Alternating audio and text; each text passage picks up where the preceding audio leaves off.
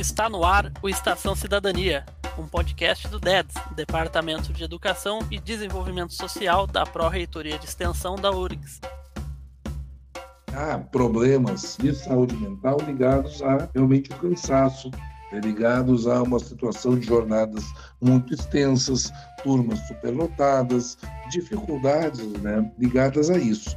Mas também a intensificação da jornada e do regime de trabalho ele, ela provoca outras manifestações de transtornos psíquicos. Situações também, como eu te falei, do assédio moral, da miserabilidade, da perseguição ideológica. Nós tivemos e temos ainda muito forte uma espécie de policiamento e de descrédito do trabalho docente. Então, isso, né, de fato, tem sido agravado. E a pandemia, eu diria que foi o um momento assim em que isso tudo que já existia ganhou um novo contorno na medida em que a exigência do trabalho, que já era extensa e intensa, ela ficou múltipla e ela ficou simultânea e ela ficou instantânea. Então tem muita coisa para fazer ao mesmo tempo e imediatamente.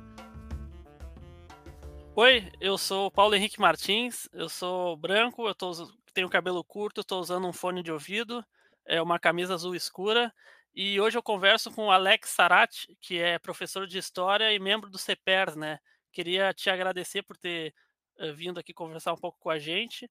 É, o CEPERS, né, para quem não conhece, né, sigla para Centro de Professores do Estado do Rio Grande do Sul, é, sendo o segundo maior é, sindicato ali da América Latina. Então, para de início, eu queria que o senhor contasse um pouco ali do CEPER, né, um pouco das ações ali que são feitas ali no sindicato. Bom, Paulo Henrique, em primeiro lugar, muito obrigado.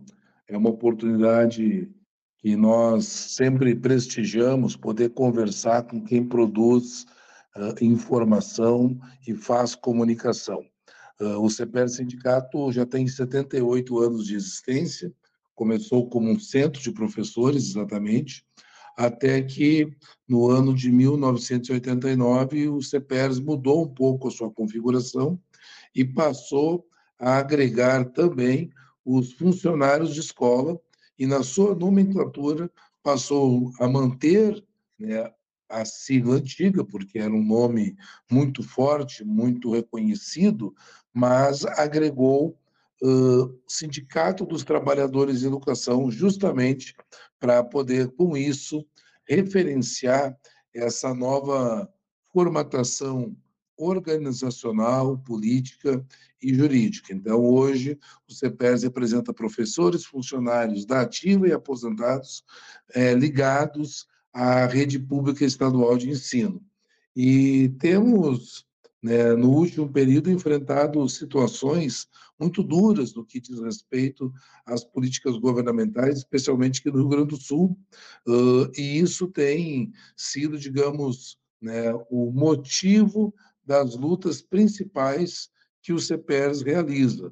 Né? Óbvio que um sindicato tem o seu aspecto corporativo e, com isso, acaba uh, tendo que atender essas demandas mais imediatas e mais funcionais da categoria, mas uma coisa que sempre caracterizou o CEPERS é participar do debate social e político, das grandes questões da sociedade gaúcha e brasileira. Então, nós nos somamos né, a outros movimentos aqui no Rio Grande do Sul e no âmbito nacional nós temos uh, uma articulação né, através da Confederação dos Trabalhadores, perdão, Confederação Nacional dos Trabalhadores de Educação, a CNTE. Então, é, dá para se dizer assim que nós temos né, no sindicato, no CEPER sindicato, né, uma preocupação e também uma tradição, uma cultura né, de política que busca uh, tratar do específico e do geral, do local e do nacional, né, da questão salarial, funcional, previdenciária, mas também da questão pedagógica, educacional, uh, científica, e uh, conjugando tudo isso para que possamos dar a nossa cota de contribuição, não só nas salas de aula, nas escolas, como fazem os educadores, mas né, nas relações sociais como um todo. A gente até vai entrar um pouco na, nessa parte ali do, da questão do CEPERS, mas é, eu queria saber um pouco de ti, como é que foi esse teu, teu encaminhamento para a educação, né? O que, te, o que, te incentivou a, a entrar nessa, nessa área? Assim? Ah, claro. Não, eu, eu inicialmente, eu costumo brincar que o meu primeiro vestibular foi para agronomia, né? Eu tinha, digamos, uma, uma, um feixe assim, de interesses muito variados, e quando fui fazer o meu segundo vestibular, uh, eu estava entre direito e jornalismo, né? Gostava muito de, de algumas, algumas matérias na escola, na área de humanas, mas não tinha, assim, uma decisão é, para ser é, pesquisador ou professor nessas áreas. Tenho uma grande amiga que hoje vive na Espanha, que queria muito que eu fizesse ciências sociais com ela, mas eu acabei não não indo né, para ciências sociais. No ano seguinte, né, fui fazer o vestibular e tive a oportunidade de conhecer um professor de história fabuloso, assim, e chegou deu aquele estalo, quero fazer o que esse cara faz, quero ser que nem ele, né? Uma espécie de ídolo, né? E fiz, né? Então, a minha inscrição para a história foi aprovado, concluí o curso e já no período de estudante na universidade, eu passei a participar do movimento estudantil universitário. No período secundaristas, acompanhei movimentos, mas nunca tive um envolvimento maior. Né? Estudava, trabalhava de tarde, não me sobrava muito tempo e também não tinha assim, muita interação. Já na universidade, um universo né, um pouco menor, uh, eu fiz na UFPEL, na época, a UFPEL tinha 7 mil, menos de 8 mil estudantes, então você circulava ali né, com alguma facilidade, a concentração dos cursos tudo mais. Uh, já na, na, no tempo da faculdade, eu fui por duas vezes presidente do Centro Acadêmico de História e numa uma oportunidade presidi o Diretório Central de Estudantes. Terminei a minha graduação, me formei e ingressei daí na, na escola regular. Né, eu comecei a trabalhar com educação uh, bem antes de me formar, em 96, eu entrei em escola regular em 2001 e logo tive a felicidade de ser aprovado em dois concursos, um municipal em Taquara e outro estadual também em Taquara, mas para trabalhar na SEDUC. E tão logo me, me é, assumi no Estado, dei continuidade assim, à, à minha atividade política, né? Uh, me filiei ao sindicato no mesmo ano e comecei a acompanhar né, as questões que envolviam aí a educação, os nossos direitos, né, os debates e embates que, que a categoria realizava, né, e lembro que ainda estava em estágio probatório quando participei da minha primeira greve, a greve de 2004. Eu tinha dois anos ainda de, de Estado, faltava um ano para completar, e a gente foi já desafiado. E depois daquilo, participei né, da, da gestão 2005-2008, né, foi presidido pela professora Simone Goldschmidt. Curiosamente, a professora Simone também é de Taquara e também é lotada na mesma escola que eu estava. Né? Eu brincava que acho que nunca tinha acontecido algo semelhante no CEPERS, né? de ter dois dirigentes da mesma escola.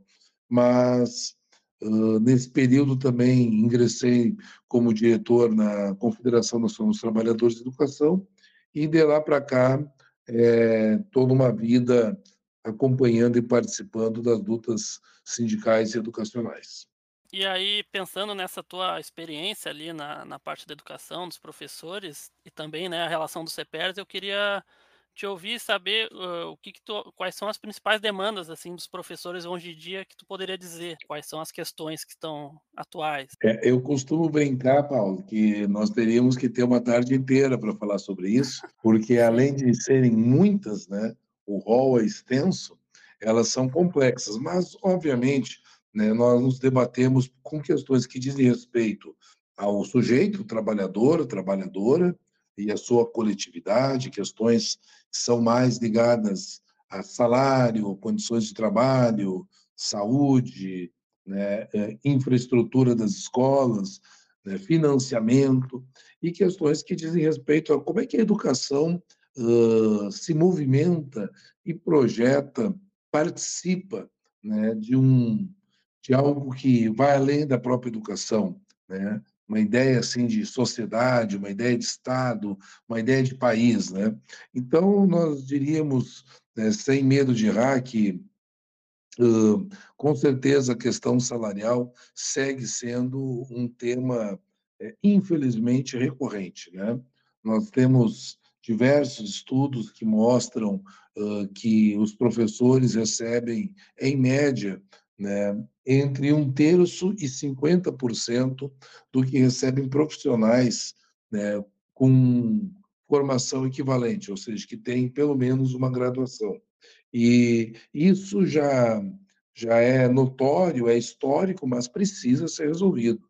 Né? Nós temos hoje um piso salarial profissional nacional, que nesse ano, inclusive, completa 15 anos, né, em que ele foi sancionado pelo presidente Lula, e esse piso ainda não é pago né, em todo o país. Eu recentemente participei de uma atividade de um movimento aqui do Rio Grande do Sul chamado Movimento pela Valorização dos Professores Municipais Gaúchos, em que uh, o assunto principal, não é o único, mas um dos temas principais é justamente garantir o pagamento do piso né, para os professores. Municípios que, inclusive, têm pujança econômica né, uh, e que uh, pagam 1.500, 1.600 para os professores, que pela lei do piso deveria ser de R$ 2.100 né, para 20 horas. Então, nós temos uh, a questão salarial, temos também uma preocupação muito grande com as carreiras profissionais. Aqui no Rio Grande do Sul, o atual governador, no mandato anterior, o Eduardo Leite, conseguiu fazer aprovar um conjunto de reformas, uma reforma que mexeu na Previdência, outra que mexeu no Estatuto do Servidor e uma terceira que mexeu diretamente no plano de carreira do magistério, e que uh, tornou esse plano de carreira mais enxuto, mais achatado, menos atraente, tanto para a permanência quanto para o ingresso na profissão docente, e nós tivemos com isso um prejuízo muito grande. Se o piso fosse aplicado no plano de carreira antigo, né, os professores do Estado do Rio Grande do Sul, no mínimo, ganhariam 30 a mais. Né? Há perdas ainda maiores. Então, é uma política que não faz sentido, né? porque nós temos nos defrontado aí com o problema da falta crônica e estrutural de professores. Uh, além de piso e carreira, né, o debate sobre financiamento. Temos aí o Fundeb, uh, foi um avanço, foi uma evolução. Acreditamos que é importante é, que esse mecanismo seja muito bem estruturado e que a sociedade possa acompanhar o gasto, o investimento, a maneira com que os recursos sustentam a educação pública, né? mas é preciso incrementar a parte de orçamento e de investimento na medida que nós temos uma dívida histórica uh, do, do Estado para com a sociedade no que tange educação. Os indicadores educacionais do Brasil ainda estão longe de, de chegar no patamar é, das nações mais desenvolvidas. Então, há uma recomendação já de muito tempo, que é a bandeira de luta do movimento educacional brasileiro, que é dos 10% do PIB em educação. Falamos também de outras temáticas né, que não dizem tanto respeito à profissão em si, mas a gente poderia aqui discutir a questão da saúde do trabalhador em educação, né, podia discutir aqui né, essa, entre aspas, novidade que é o uso das tecnologias da informação e da comunicação na educação, né? Uh, problema do concurso público, há muito pouco concurso público, as formas de ingresso acabam sendo uh, precárias, né? mas eu diria que uma outra grande luta dos CEPERS, e essa sim é, tem relevância maior, porque ela sai do corpo de profissionais e vai para a sociedade, é a luta por um projeto de desenvolvimento econômico, social, cultural e, por que não dizer, espiritual, né, para a sociedade gaúcha brasileira.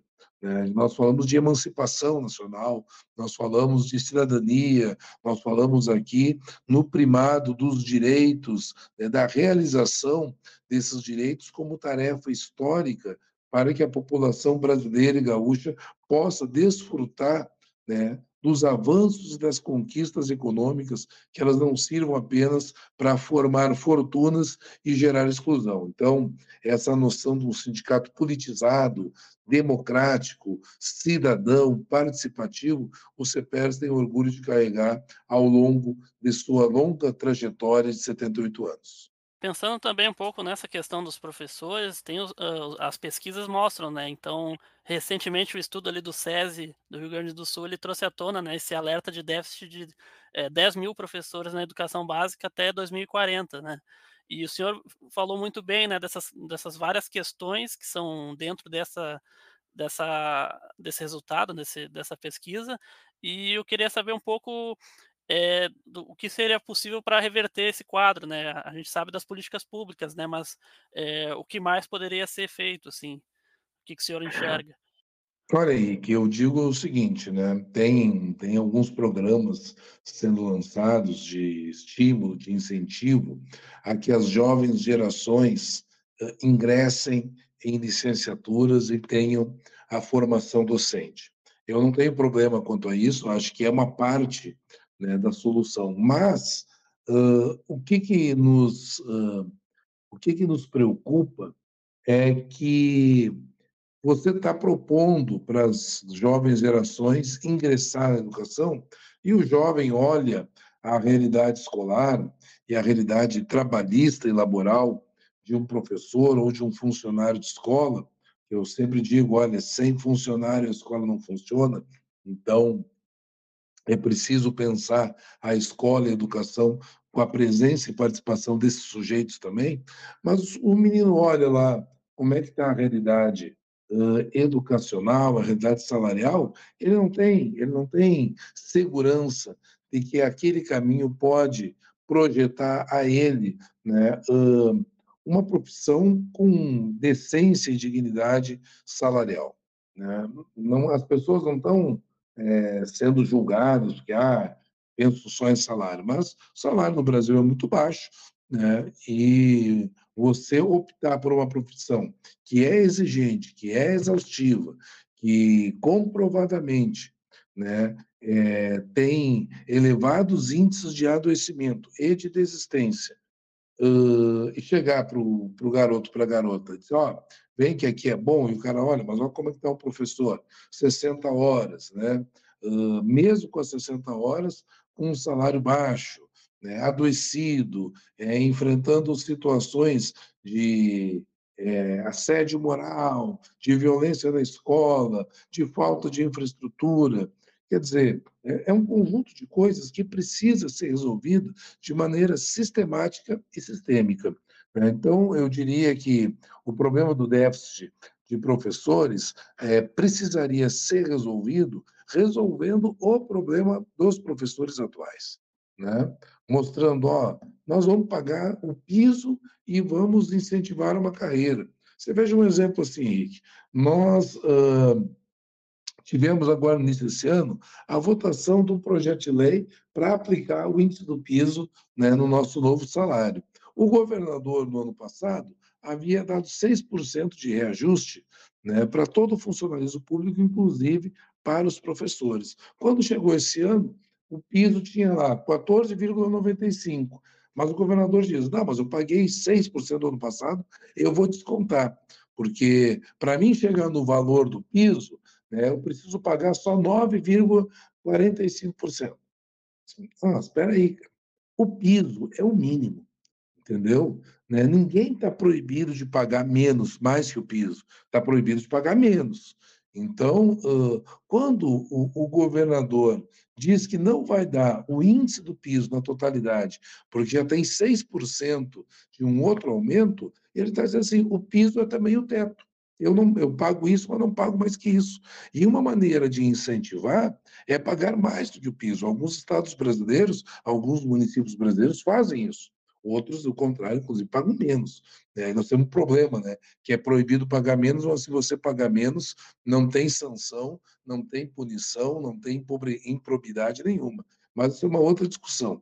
Então, assim, quando você vê que a profissão que você poderia trabalhar, ela está sendo regrada de modo a, a, a você só ganhar o mínimo básico, nenhum centavinho a mais, isso é muito desestimulante. Então é preciso haver uma reflexão da sociedade, dos governantes, dos parlamentares e principalmente ouvir o sindicato. Nós é, enfrentamos, infelizmente, muita resistência, porque o CPER apresenta uma, uma opinião, uma posição qualificada, e há quem não queira enfrentar esse debate. O senhor também falou da, um pouco do adoecimento, né? Que também eu acho que é outra questão, né? Saúde mental do, dos professores, né? É, e acho que agrava, foi agravada durante a pandemia ali, né? Pós-pandemia. É, o que, que o senhor, o que, que o tem de ações nesse sentido de, de tratar desse assunto, da saúde mental dos professores? Então, na realidade, Henrique, a gente precisa estabelecer a seguinte questão. O problema da saúde mental, né, ele, ele aparece no conjunto para todos os trabalhadores. Eu fui, eu te falei que fui da CNTE e fui justamente secretário de saúde do trabalhador e educação. Então, nós temos processos econômicos, produtivos, laborais e sociais que uh, foram, ao longo do tempo, uh, construindo né, situações novas. Então, saúde do trabalhador no primeiro momento era evitar que o cara morresse esmagado pelas máquinas ou de exaustão física, já que as jornadas né, iam até 16 horas por dia. Né? Uh, num outro momento, né, com a regulação da jornada de trabalho e com uma segurança um pouco maior no ambiente de trabalho, se pensou, então, em questões de ergonomia, né, da parte física ainda do sujeito. Né? Se percebeu né, a, a questão do esgotamento da sanidade mental, uh, isso muito mais recentemente, eu diria que em torno de 40, 50 anos atrás, né, que, que se começou a ter essa visão né, do trabalho como algo que não só esgotava o corpo, mas também a mente. Na educação, né, isso aparece com mais força porque o trabalho educacional e pedagógico ele costuma exigir muito, né, do cérebro do sujeito, né, consome muita energia. Nós vemos então que há problemas né, de saúde mental ligados a realmente o cansaço, né, ligados a uma situação de jornadas muito extensas, turmas superlotadas, dificuldades né, ligadas a isso. Mas também a intensificação da jornada e do regime de trabalho, ele, ela provoca uh, outras manifestações de transtornos psíquicos. Né? Situações também, como eu te falei, do assédio moral, da miserabilidade, uh, da perseguição ideológica. Nós tivemos e temos ainda muito forte uma espécie de policiamento e de descrédito do trabalho docente. Então, quando quando a pessoa não, não concorda com o que o professor trabalha, né? Logo, vem toda uma patrulha ideológica é, cercá-lo, constrangê-lo, persegui-lo. Isso, né, de fato, tem sido agravado. E a pandemia, eu diria que foi o momento assim em que isso tudo que já existia ganhou um novo contorno na medida em que em que uh, a exigência do trabalho, que já era extensa e intensa, ela ficou múltipla e ela ficou simultânea e ela ficou instantânea. Então, tem muita coisa para fazer ao mesmo tempo e imediatamente. Então, é, esse conjunto de novidades, entre aspas, né, uh, foi muito duro para a categoria. Uh, exigências também que nós tínhamos, Henrique, tipo in, é, formação e inclusão digital. Nós passamos uma vida reivindicando isso. O sujeito ia fazer um curso de formação, era uma briga. Primeiro que ele tinha que pagar do próprio bolso, não tinha curso. Quer fazer, vai lá e faz, paga do teu bolso. Segundo que tinha que né, fazer uma, uma novena, assim, para poder ter liberação. De uma hora para outra, Henrique, choveu o curso de formação. Humanamente impossível, porque formação não é volume, não é conteúdo. Formação envolve né, o sujeito ter acesso àquela informação e trabalhar intelectualmente. Né? Não é uma receita de bolo instantâneo, é um processo de reflexão, de leitura. Preciso ter também o seu tempo que não é só aquele do momento de aprendizado lá num curso, num vídeo, num debate. A outra questão foi a questão da inclusão digital. Nós falávamos, né, que era importante, nós não nos recusamos a, a, a utilizar uh, a tecnologia, mas nós precisamos também fazer isso processualmente, até porque isso custa dinheiro. Né? Se você perguntar para qualquer professor né, de rede estadual, municipal, e aí, tu, tu teve ressarcido os gastos com a internet, com o aparelho que tu trocou, com o curso que tu pagou lá para aprender a, a, a lidar com redes, planilhas ou isso e aquilo? Não teve, né? Quanto muito veio o Chromebook, que chegou com um ano, um ano e meio de atraso. Chegou, tá?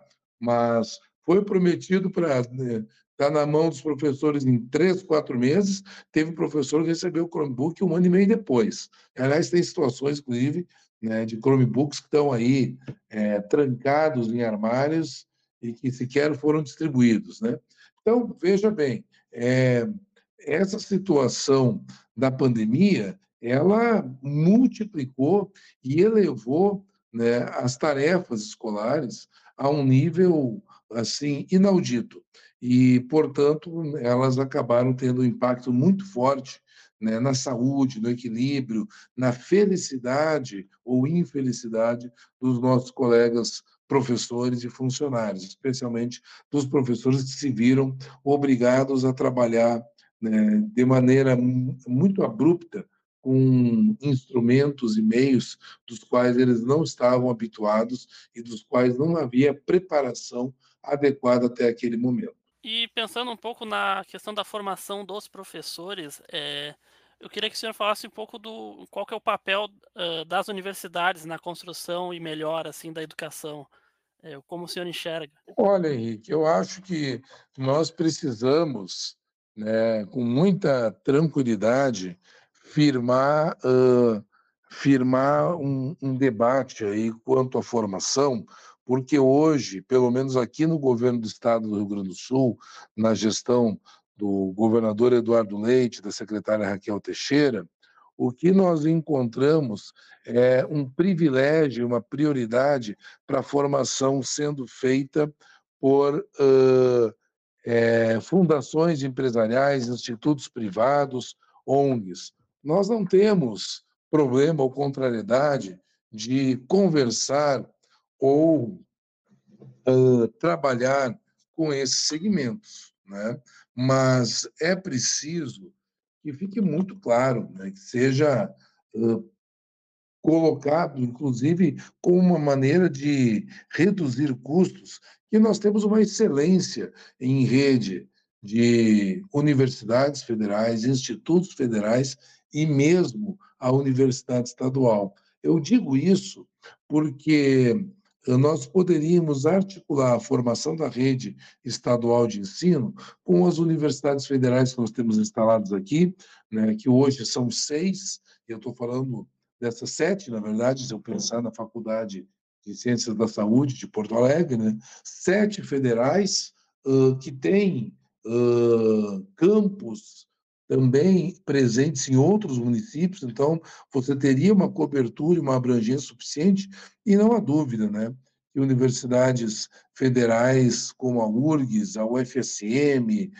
a UFPEL, né, que são as mais antigas, né, FURG, e mesmo as mais recentes, como Unipampa e Federal da Fronteira Sul, né, têm uh, uma expertise é, muito grande né, na formação e cursos da área da educação que estão sempre ponteando as melhores posições. Então, seria uma parceria público-público, né, uh, onde nós ganharíamos muito né, com toda a qualidade que essas instituições oferecem e o compromisso público, né?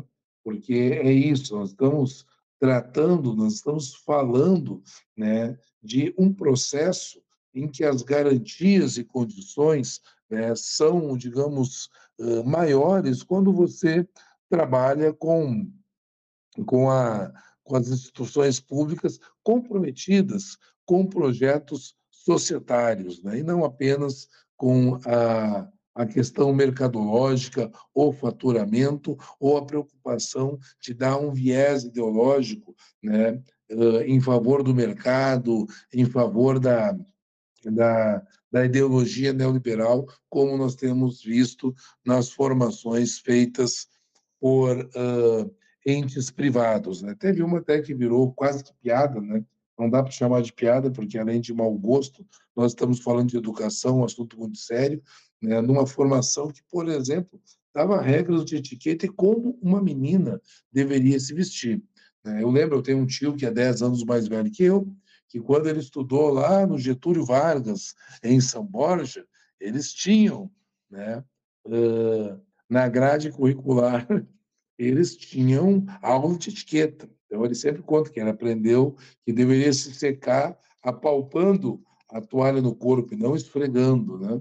Bom, quem tem tempo de pegar e ficar apalpando a toalha no corpo são os mesmos que hoje querem uh, entregar regras de etiqueta, enquanto uma parte da nossa juventude mal consegue ir à escola porque os pais estão desempregados, porque o golpe e, e o extremismo de direita uh, excluíram milhões de crianças da escola, é, enquanto a gente ainda tem uma realidade que a principal atividade para muitas crianças na escola acaba sendo a alimentação e não a educação, tamanha pobreza. Né? Então, vamos falar sério sobre educação, fazer formação com quem tem compromisso ético e político né, com um, com um país melhor e com um povo atendido nos seus direitos.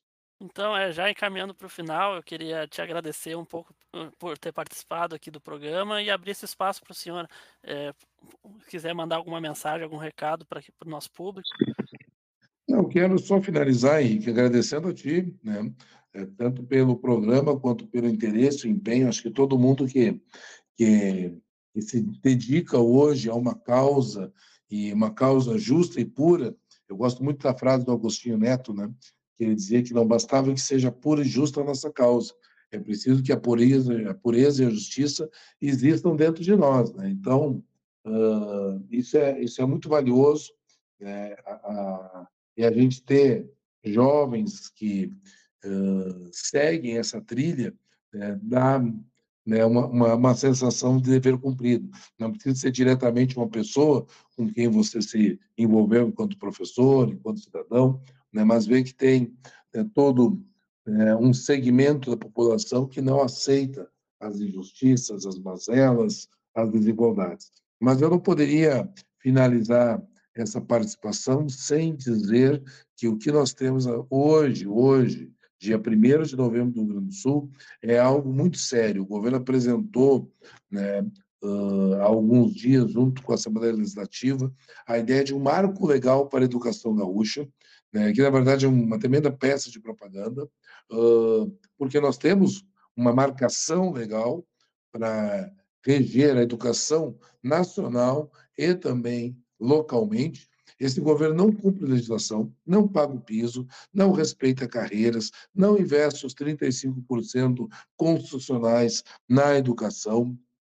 Não uh, dá a revisão anual de salários para os servidores públicos, porque um servidor público é bem remunerado, com certeza trabalha melhor e mais feliz. Nós temos merendeiras aqui no estado do Rio Grande do Sul que tem como salário básico 657 reais. Então, esse é um ponto que nós não podemos é, fechar os olhos. Nós temos 80% dos funcionários de escola recebendo abaixo do salário mínimo regional, e aí o governo vem falar de um marco legal né, da educação. A mudança das leis feitas pelo senhor Eduardo Leite, todas, eu digo todas, sem medo de errar e sem mentir, tá? todas é, serviram para tirar direitos e piorar as condições dentro da escola pública gaúcha. Esse projeto é um projeto de destruição da educação pública. O marco legal para a educação gaúcha vai permitir a municipalização das escolas, ou seja, o Estado entrega para os municípios escolas, os municípios sequer né, uh, cumpriram com a oferta de creche pré-escola, são dos três entes, União, Estados e municípios, os que têm menos condições financeiras e ainda assim o governador quer tornar pela lei do Rio Grande do Sul, obrigatório que os municípios abracem a, a educação né, no nível fundamental. Quer mudar a lei de gestão democrática para que a comunidade não eleja os diretores conforme a sua vontade, que é criar uma série de critérios técnicos e burocráticos. Então, nós vamos ter gente muito boa na burocracia, que sabe direitinho mexer em planilha, mas que não sabe lidar com as pessoas, que não tem uh, tato para entender que a escola é um organismo vivo e que nós precisamos mediar relações que muitas vezes são conflituosas, são contraditórias, são relações que estão no limiar porque a escola é o receptáculo de muitas das manifestações e problemas sociais. Quer mudar a composição do Conselho Estadual de Educação, fazendo com que o Conselho Estadual de Educação vire um puxadinho do Poder Executivo. E esse não é o papel do Conselho, qualquer ele que seja, inclusive de educação. Então, nós precisamos denunciar a política do governo com um marco legal e convido e convoco a todos aqueles que defendem um Estado democrático, a cidadania plena, os direitos e deveres do sujeito, que a gente possa se somar nessa luta e enfrentar esse projeto de lei que está para entrar na Assembleia e que o governo quer, mais uma vez, votar toque de caixa para que quando as pessoas comecem a se dar conta do que se trata, já está aprovado. Pressão em cima do governo, pressão em cima dos deputados, pressão em cima de prefeitos e vereadores e principalmente organização, mobilização da categoria da sociedade para enfrentar esse retrocesso. Agradeço, Henrique, um grande abraço, bom trabalho para ti. Queria então de novo agradecer, é, agradecer o CEPER, né, que é um, que desempenha um papel fundamental na luta dessa, dos, dos direitos, né, é, então, muito obrigado pela tua presença e é isso aí, pessoal. Muito obrigado. A gente vai encerrando aqui por aqui. Assim, termina mais uma Estação Cidadania. Muito obrigado pela sua presença. Acompanhe o DEDS pelo site e pelas redes sociais. Nos vemos no próximo episódio. Até mais!